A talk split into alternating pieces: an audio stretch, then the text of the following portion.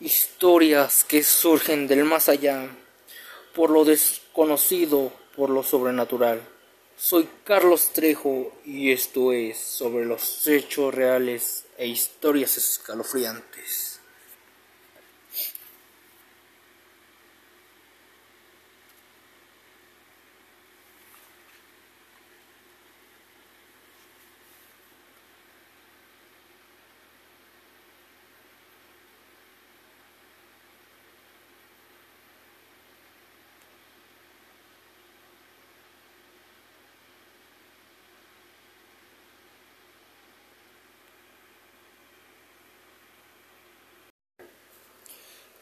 ¿Qué tal? Muy buenas noches, bienvenidas y bienvenidos. En esta noche, nuestro amigo David Márquez nos tiene una historia escalofriante que contar. Así es, queridos amigos. Carlos Trejo, hoy les contaré mi historia. Bueno, querido David, cuéntanos tu historia. Bueno, Carlos, pues yo soy de la sierra del norte del estado de Puebla. En cierta hora de la noche, pues llegaba un animal desconocido, el cual los perros se inquietaban al verlo. Y pues nosotros decidimos vigilarlo. Después de varios días, el animal pues seguía llegando y llegando. Fue cuando tomamos la decisión de matarlo. Y cuando en medio de la noche, con la luz de la luna, lo vimos asomar y le disparamos en varias ocasiones. Y desafortunadamente no tuvimos éxito, porque pues no reventaron los cartuchos.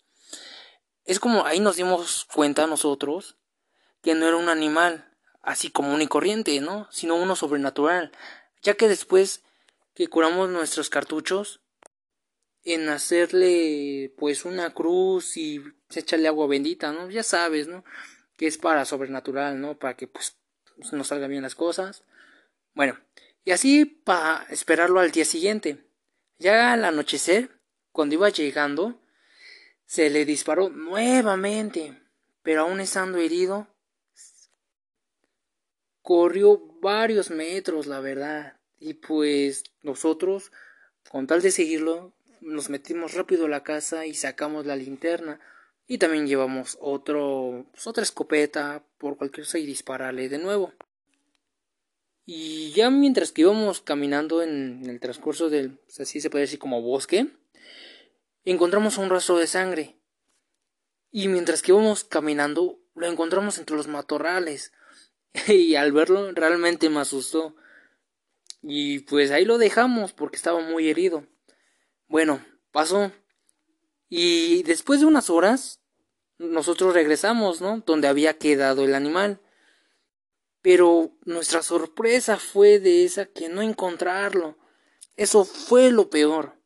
Bueno, ya después de varios días nos enteramos por los mismos pobladores, ¿no? Que decían que vieron a un señor llevando a su hijo herido con el mismo impacto del tiro, que fue por el pecho más o menos. Entonces ahí nos dimos cuenta que fue un nahual. Y al enterarnos nos quedamos sorprendidos al saber eso, ¿no?